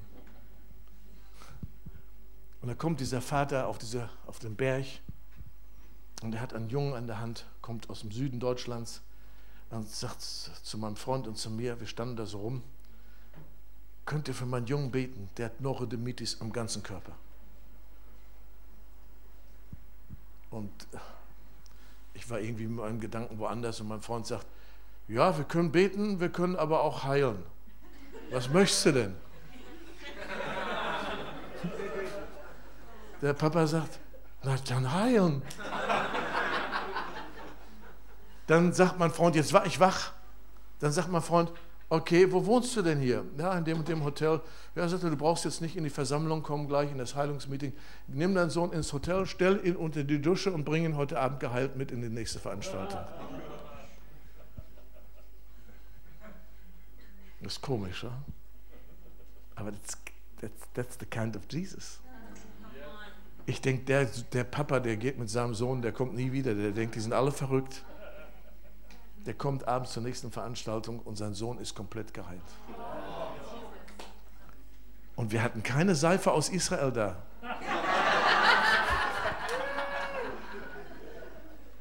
Wir hatten keine Seife aus Israel da. Und da ist dieser Mann mit dem Beatmungsgerät.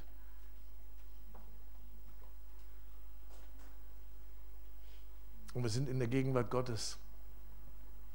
Und dann sage ich zu ihm, pass mal auf, am besten lässt du mal das Beatmungsgerät an der Seite. Und dann gehst du mal raus auf den Berg. Und dann gehst du so lange, bis du gesund bist. Und dann kommst du wieder rein. Der brauchte nie wieder das Beatmungsgerät. Wir warten immer, bis uns einer die Hände auflegt. Ne? So ein, boah, so ein ja, nicht, legt immer die Hände auf. Impartation. Der Heilige Geist ist Impartation. Und er möchte die Dinge so tun, wie Jesus sie gerne getan hat, wie er sie gemacht hat. Jesus hat ein Wort gesprochen, er hat nie gebetet. Jesus hat verrückte Sachen gemacht. Er hat auf die Erde gespuckt. Ne? Der Blinde steht da. Oh, Jesus, jetzt kommt er mit seinem Ministerteam. Das komplette Ministerteam ist hier. Oh, ich hoffe, heute werde ich endlich gesehen. Endlich. Alle Leute gucken sie und Jesus da. Die Jünger singen. Manche wehen mit den Fahnen. dann kommt Jesus, legt seine Hand auf ihn. Nee, macht er nicht. Ne? Was macht er? Spuckt auf die Erde. Macht so einen Brei. Der Blinde, der steht jetzt da. Und alle Leute. Gleich, gleich, gleich. Puh! Jeder religiöse Geist ist aber sofort weggelaufen. Jeder religiöse Geist, bei allen, bei den Jüngern, bei den Zuschauern und bei den Blinden. Jeder religiöse Geist. Dreck im Gesicht. Und dann hört er, dann hört er fast, das, das muss ja fast wie Hohn klingen. Jetzt geht zum Teich Siloa und wasch dich. Aber aua. Und er geht, wäscht sich das Gesicht. Und dann auf einmal, huh, wer ist das denn da im Wasser? Dieser hübsche Mann. Ah, so hat das Jesus gemacht. Da geht er zu einem hin, der ist taub. Dann bohrt er dem die Finger in die Ohren. Puff, hepata. Und wir kommen dann so religiös um die Ecke, ne, singen unsere Lieder, Minister. Wir haben auch lange Zeit Ministerteam gehabt, habe ich alles abgeschafft. Wir sind alle Ministerteam. Und, und, und, und, und wir beten dann mit den Leuten und dies und das und jenes und haben wenig Erfolg. Sind wir ehrlich? Sind wir ehrlich? Wenn wir mit dem Heiligen Geist gehen, wird die Autorität wachsen. Wird die Autorität wachsen. Und wir werden in diese Dinge reinkommen, von denen wir träumen, die wir in der Bibel sehen, für die wir brennen. Amen.